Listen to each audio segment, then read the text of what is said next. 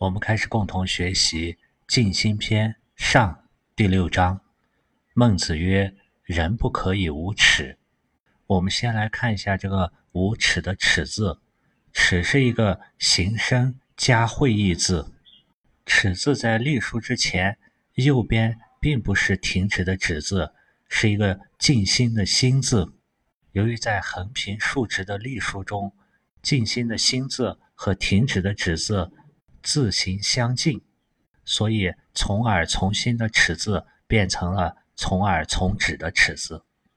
尺字的小篆是从心从耳，会意为听到过错以后，心中感到羞耻。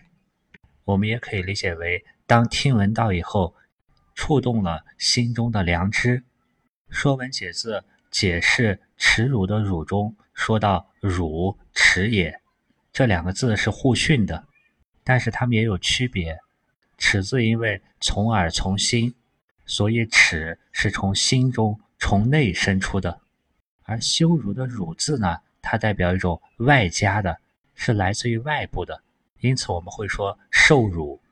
耻的这种行为是一种主动行为。故《论语·子路篇》中说到：“行己有耻，始于四方，不辱君命，可谓是矣。”这里的“行己有耻”可以理解为自己认为可耻的行为就不去做。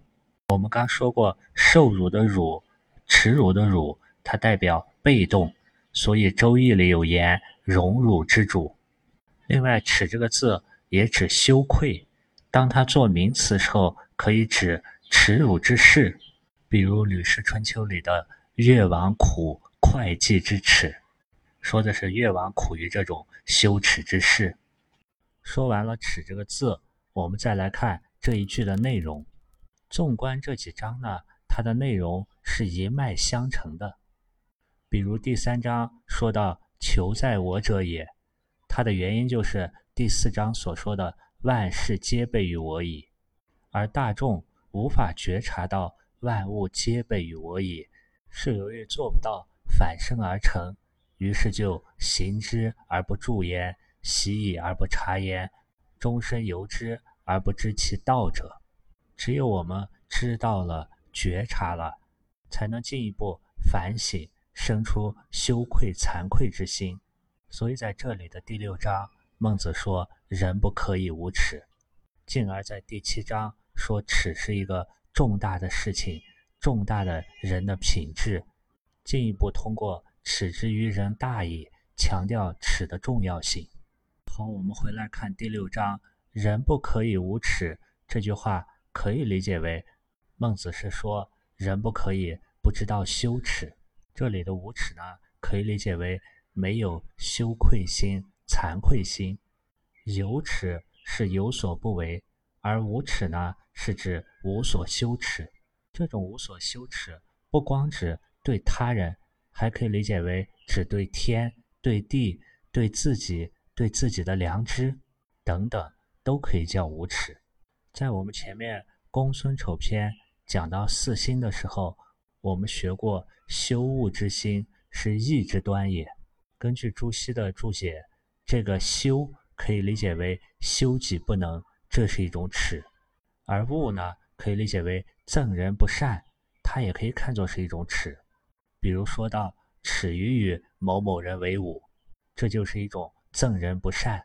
这种羞恶之心，正是仁义的义之端，是那个义的发端。当我们有了羞耻之心，就可以不断的通过我们自由意志去追求那个义理的本性，达到对自我生命的主宰，达到立命。接着，孟子说：“无耻之耻，无耻矣。”关于这句话呢，可以有不同的理解。当我们把“无耻之耻”的这个“之”字理解为从某一处到另一处的时候，“无耻之耻”就可以理解为从无耻、没有羞耻心，转变为到了有耻、有羞耻心、知耻的情况。这是指人能够耻于自己，羞耻于自己。最初的那种无所耻、没有羞耻心，而能够一步一步的改行从善的人，最终达到的结果就是无耻矣。这里的无耻矣可以理解为终身无富有羞耻之类也。这是一种最终做到了反身而成，就可以免于羞耻，是一种摆脱错误、不断进步的这么一种理解。换一个角度，我们如果把无耻之耻的知理解为德，或者是做了、干了某种行为，那么这样的人呢，他的心是无耻的。他犯了过错，不但不自我反省，反而自我辩护，认为没有错，甚至推过于别人。这种人就是一种无耻之耻，就真正叫做无耻矣。这种无耻之耻。他的那颗羞恶之心、惭愧心、羞耻心已经消失，已经无了。表达出来的是一种没有羞耻心、没有羞恶、惭愧之心，是一种无耻。为什么同样的一个句子能够读出种种不同的意思呢？这大概是因为我们每个人的心智模式、认知模式不同，所以投射到同样的语句中，得出了。不同的意思，因为上一章提到，对于大众来说，大多所处的状态是终身由之而不知其道。那么，这种困而学之，开始觉察，它的起点就是支持，支持以后才能进一步反省自己，改正自己，这也是我们进步的起点。因而，孟子在紧接着第七章说：“耻之于人，大矣。”这里的耻呢，我们可以理解为是那个羞耻心、羞恶之心、惭愧心，或者说是我们内在的那个能够弃恶向善的良知。它对于人而言呢，是大义。大义可以理解为有关键的作用，关系很大，能够支持对一个人是重大的品德、品质或者说德行，因为它能开启人们主动的去。改正错误，自觉地进行道德修养，这也相当于激发了自由意志，开启了主动的人生，走向了立命正命之路。接着，孟子说道：“为机变之巧者，无所用齿焉。”我们先来看一下“机变”的“机”字，繁体字的“机”呢，是一个形声字，左形右声。机本来指古代。弩上的发动机关，在古代的弓弩上，弩的那个含括机的口就叫做机。古时候，弩的发动机关为木质，因为弩发射时机关要一开一合，所以“机”字有时候也形容言语如同门户之枢机，形容言语如机之巧也。变这个字呢，它的字形有。手持小棒敲击，使物体变了又变的意思。在墨子中谈到古代战争进攻城池的时候，用到机变之巧。机变之巧是形容用机变、陷阱这些办法，非古之正道也。在古代形容一个人有机心，也是指这个人比较巧诈。无所用尺的所，指伐木人临时的小屋，指代地方。而用字的字形像古代的一个大钟，在发生大事的时候要敲钟，所以用引申为使用。这句话可以理解为，对那些机巧之人、搞阴谋诡计、奸诈计谋这样的人呢，他是没有地方使用他的羞耻心的，因为这样的人非常聪明伶俐，做错了事情或者自己运用机心，很巧妙的就能为自己辩护。来说明自己没有错，这一类机变之巧的人，就是用心极不诚实，因此惭愧心、羞耻心对他们来说根本用不上。最后，孟子说：“不耻不若人，何若人有？”关于这句话呢，也可以有不同的理解。如果我们结合这一章的第一句“耻之于人大矣”，把具有羞耻心看作一个重大的事项。对于不耻不若人呢，我们可以理解为，如果一个人不耻，他没有具备耻之于人大矣，在这一点上呢，不耻不若人，在这一点上比不上别人，何若人有？那么其他的事情事事也就不若人，因为耻之于人大矣。耻是一个根本性的事情，这种不耻之人、无耻之人，也是前面所说的为机变之巧者，这是一种理解。在《论语》里有“过而能改，善莫大焉”这些句子，这就是要激励人们要知耻，要有羞耻心，哪怕仅仅是有自卑感，已经是有知耻的一个动机。有自卑感呢，还要拿出勇气。不要被自己自卑感淹没，要奋发向上，尽德修业，这也是一种知耻近乎勇。这样来理解呢？当你不如人的时候，假如自己还没有惭愧羞耻之心，那你怎么能做到能够跟人家一样好呢？这是激励人人都要有一种好胜上进的心。就像宋朝的臣子说：“耻其不能为之，可也；耻其不能而掩盖之。”不可也。这句话的意思就可以理解为：不耻其不如人，则何能有如人之事？他激励我们不要怕不如人，只要发一个羞耻有耻之心，只要努力，他人一日，几十日。就像《中庸》上所说的：“人一能知，几百之；人十能知，几千之。果能此道矣。虽愚必明，虽柔必强。”这样，通过羞耻心，通过耻于不若人的激励，逐渐能做到有耻切格。整个社会上，如果人人都耻于不若人，都去追求进步，也就达到《论语为政篇》所说的“道之以德，齐之以礼，有耻切格”。关于不耻不若人，到底不若人的是什么呢？在前面的孟子章句里。孟子举过有一个人的无名之指伸不直了，但并不疾痛害事。结果他为了让指头能伸直，不远从秦国到楚国那么远的路去治他。这是因为他的指头比不上别人的指头那么直。但这种耻于不若人不是孟子提倡的，所以孟子说：“指不若人，则知物之；心不若人，则不知物。此之谓。”不知类也。孟子认为，那种只注重攀比外表外在，而不注重内在思想道德的不如人，属于不知道轻重。所以这里的不若人呢，应该指的是心不若人。从前面第六章的无耻之耻，无耻矣，和这里的不耻不若人，何若人有？我们可以发现，我们读那些古往今来的后人对孟子的注解。注解理解的内容是不相同的，去读每个人的注解都有道理，但这种呢，更多是你的和注解者的理解，反而忽略了原文，把读经典变成了寻章摘句之学，把原文读散了。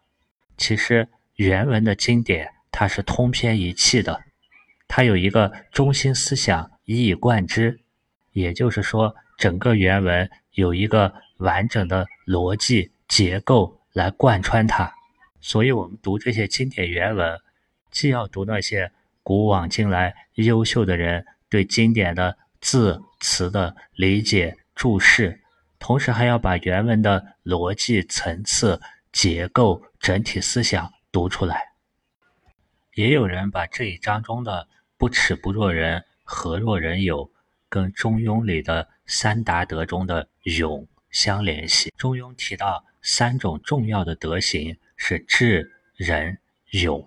三达德中的勇叫做知耻近乎勇。知耻近乎勇的意思是知道了羞耻就接近勇敢了，因为知道羞耻并勇于改过是一种值得推崇夸耀的品德。同样的，在前面第四章中的。强树而行，求人莫近焉，可以和三达德中的仁相对应。在困境中，也要努力去行人道，就是中庸里所说的“或勉强而行之”。这种身体力行，也被称为三达德中的力行近乎仁。第七章呢，说完了“耻之于人大矣”，在接下来第八章所说的，就是那些古之贤王、古之贤士。在他们自身人格修养上怎么做到知耻。对于知耻的含义，不光光是羞耻心、惭愧心，也包括知道自己的分量，不要做出超越自己分量的事情。这就会体现出平淡谦逊，而不会招来耻辱。这种能知耻的人格修养，也就是孟子滕文公下所说的大丈夫：富贵不能淫，贫贱不能移，威武不能屈，从而做到腰瘦不二，独立而不异，修身以四之。好，我们回来看第八章的内容。孟子曰：“古之贤王。”好善而忘事。我们先来看一下“古之贤王”这个“贤”字的繁体字。“贤”的繁体字是一个形声字，它的上半部分一个大臣的“臣”，右边一个又一次的“又”字，念作“谦”。谦字在《说文》中的解释是坚固的“坚”也。谦字也是古文中的“贤”字。谦这个字小篆是右边大臣的“臣”。左边是一个手的形状，以手牵着大臣，臣为弱者而被牵着，强有力者的方能牵制别人。牵这个字的甲骨文和金文中是用右边的手使左边的人臣服，让他的眼睛横过来。眼睛横过来就是人由平视变为低头，这种以强力压服别人，有强者坚固的意思。所以，一个“臣”，一个又一次的“又”，这个“谦”字是贤王这个“贤”的初文，它的意思含有坚固、坚强，以及包含贤能这些意思。后来在“谦”字下面加了一个“备”，作为表示贤能这个意思的专用字。贤者才能强大坚实，而才德呢，是无形的财富。备，在庄子《徐无鬼篇》中云。以财分人之谓贤，把那些财富分给别人叫做贤。所以“贤”字下面这个“备”呢，它的含义更侧重于分配、分享给别人财富，而不是占有财富。如同《诗经》所说：“既见君子，赐我百朋。”古代好善之臣，或转托于物类，会把那些财富、财宝人人而保之，分享给别人。在《说文》中对“贤”的解释是：“贤，多才也。”本指那些才能和德行都高的人。在六书中记载：“贤，德行道义育人者谓之贤。”育人指的是超越、超过他人。这句话里的“好善而忘事”的“好善”，可以理解为喜好那些善言善行，进而忘记了自己的富贵权势。这句话里的好善，我们也可以和前面告子章句下的第十三章中的孟子说“好善优于天下”相联系。我们再来看一下“好善而忘事”的这个“事”字，“事”的繁体字是一个会意字，下面从立表示权力和地位，上面念“事”，“事”的字形是右边的丸代表人的两只手，人跪坐在那，伸出两只手。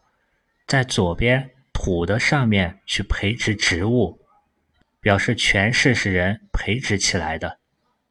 简体字呢，是的上面从直，直表示握着，下面从力表示权力，合起来表示握有权力。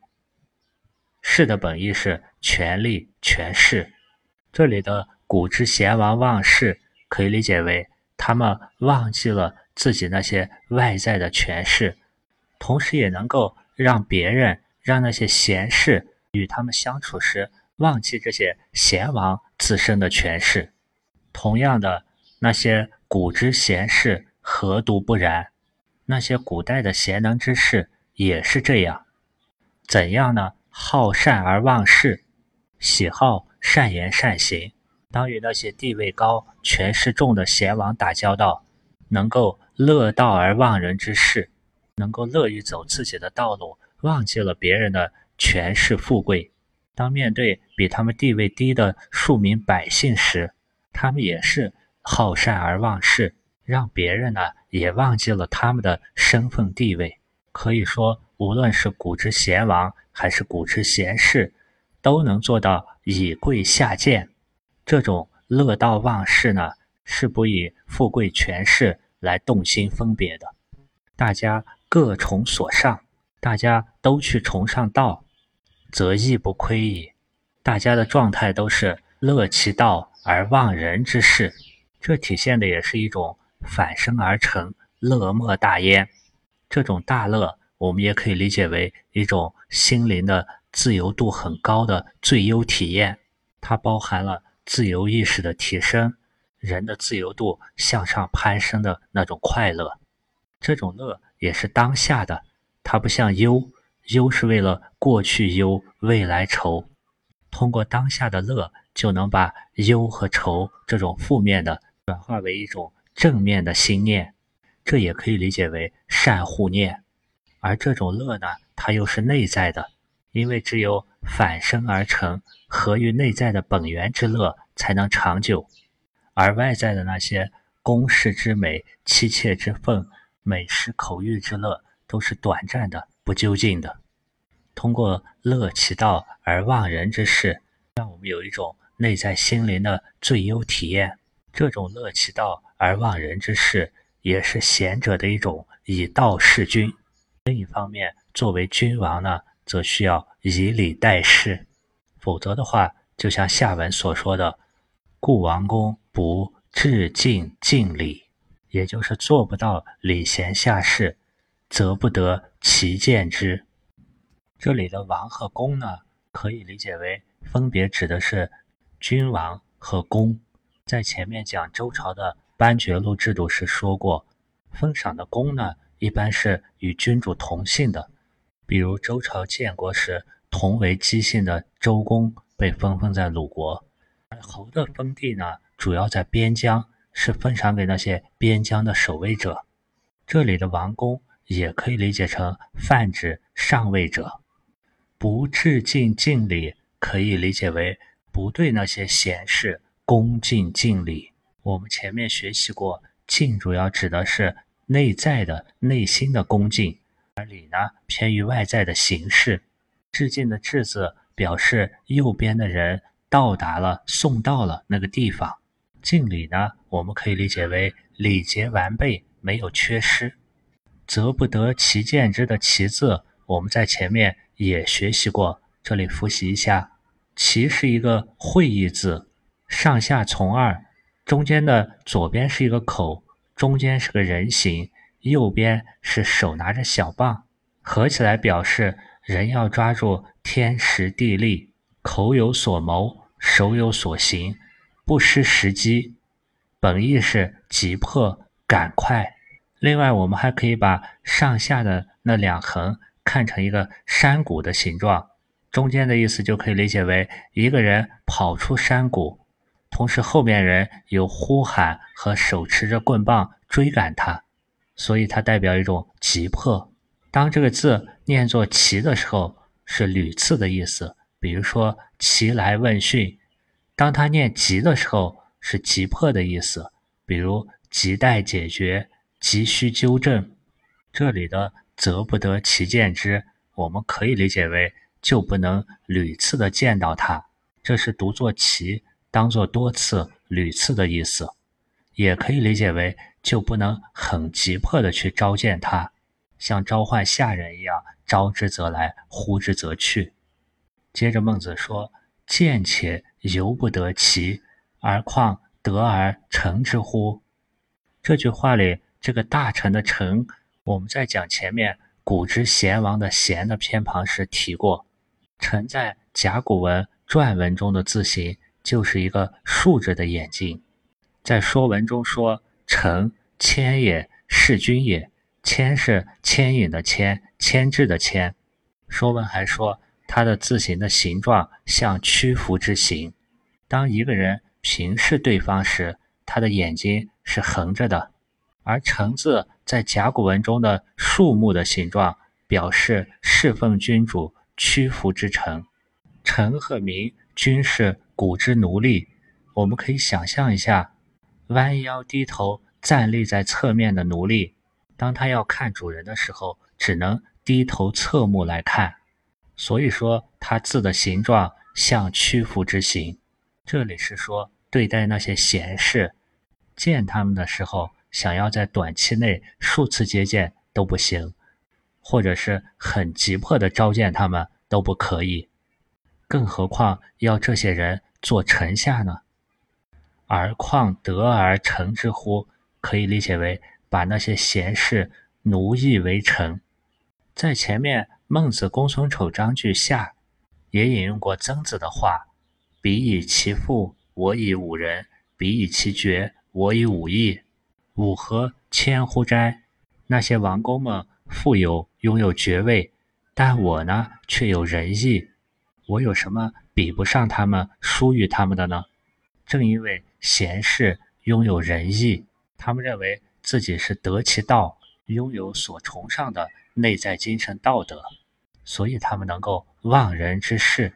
这种给内在道德一个崇高的安放价值，给道德以依据，在前面第一章我们说过，是从尧舜到周文王、周武王、周公，然后一直到孔子、曾子、子思、孟子，这么一路传承下来的。这种依据和价值的判断和早期的原始祭祀是不同的。在早期呢，人们认为要获得天意，要视天，就需要祭祀献享，形式包括杀牛、占卜，甚至包括活人的祭祀。通过这种祭祀献享的方式来获得上天的垂青。这样的天呢，它是一个神格化的天。同时，它也是无节操的。而中国传承的道统思想认为，人获得上天的垂青是要靠内在的道德思想，这样就赋予了道德的安放价值，给予了道德的依据。通过主宰的天、宣判的天来判断人是否拥有道德，则人们的道德就有了价值。这也就是在《静心篇》开篇第一章。孟子所说“则知天意”以后，人们存其心，养其性，所以是天也。以存其心、养其性、存养内在道德这种方式来视天。其实，不论是给上天献祭，还是认为上天看重人的内在道德德性，他们背后那个更深层次、更普遍性、更底层的，都是强调要。存其心，养其性，要做到反身而成。在《周易》里呢，也有类似的表达。《周易》季季卦九五爻的爻辞中写道：“东临杀牛，不如西临之月季，实受其福。”他的意思是，住在东边的人去杀牛，用很贵重的全牛、太牢去献祭，却还比不上西边的邻居。用月祭这种形式，月祭是夏天的祭祀，用的祭品很少，属于薄祭。但由于西陵之祭呢合乎时宜，所以它反而得到上天鬼神的福佑。周易这里也是说，不是要看重祭品是否丰盛，而看重的呢是是不是合乎时宜，祭祀的人内心是否真诚。我们前面说过，反身而成的那个“成”字。言字旁右边成功的成，它的字形就是由宾格加上除米的除组成的。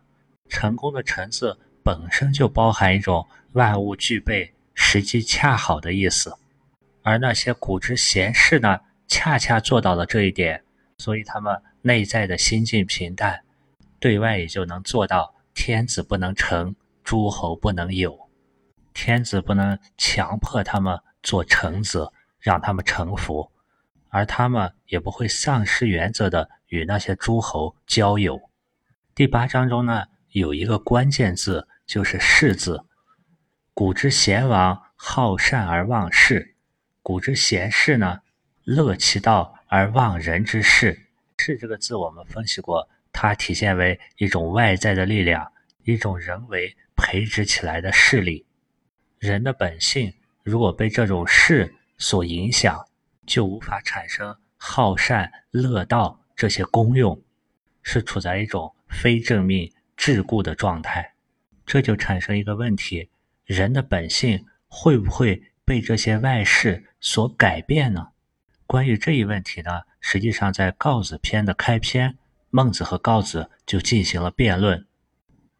告子说：“性由其流也，亦由悲劝也。”告子认为，人的本性就像柔软而容易编织的齐柳，是可以通过教育这些方式外铄以仁义，就好像用齐柳编成了一个杯子。而孟子反驳：“子能顺其柳之性？”而以为悲劝乎？孟子的意思，编织齐柳为杯子，已经是违反了齐柳自然生长的状态，违反了这个柳枝的本性。也就是说，孟子认为本性是不能改变的。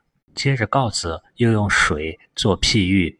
告子是说，人的性无分于善不善，就像水无分于流向东南西北。而孟子同样用水。来做比喻，他说：“如果我们用力去击打水，可以使水花溅过我们的额头；我们如果堵塞水，可以让它漫过高处。但这并不是水的本性，是因为其势则然也，也是因为外在的这个势迫使水这样去流动。人之可使为不善，其性亦由是也。人的本性如果被改变，展现出不善。”也和水一样，是迫于外在的事而发生的改变。结合这几章的内容，如果人们没有体现出本性，那是因为行之而不住，习而不察，终身由之而不知其道，这些觉知的障碍，或者是失去了知耻之心，再亦或是被外部的事所胁迫。孟子所赞赏的教育仁义义理。并不是违背我们内在的这个本性，而是通过静心之性，让我们的本性主动的去生成这些仁义义理，走向正命，发展人性的精神世界，修身以四之，最后达到立命。好，我们最后纵贯来看一下前后这几章。第六章中“人不可以无耻”，是接着第四章。万物皆备于我，反生而成。接着这一段说下来的，再往之后的第九章是知耻之后的慎独了。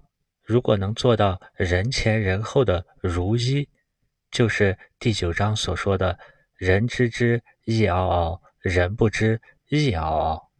慎独指的是一个人在闲居独处、无人监督的时候，也能谨慎。自觉地遵守各种道德准则。关于这种状态，孟子曾经用两个字来说曾子，就是“守约”这两个字。守是遵守的守，约是约定的约。守约就是慎独的精神。所以，慎独这个观念是紧扣着孔门传下来的，在《中庸》《大学》中都讲慎独。中庸怎么讲慎独呢？中庸的首章就说：“天命之谓性，率性之谓道，修道之谓教。道也者，不可须于离者，可离非道也。是故君子戒慎乎其所不睹，恐惧乎其所不闻。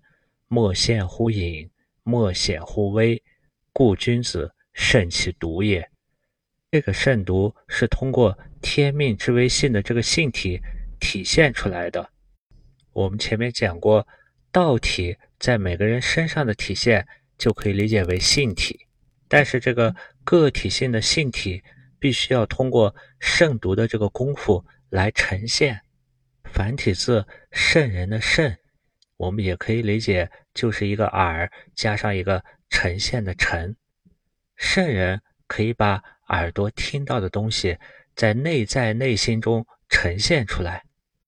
要想像圣人那样呈现，首先是心里对听到的要有感触，这就是一个心加一个耳朵的耳的耻辱的耻字。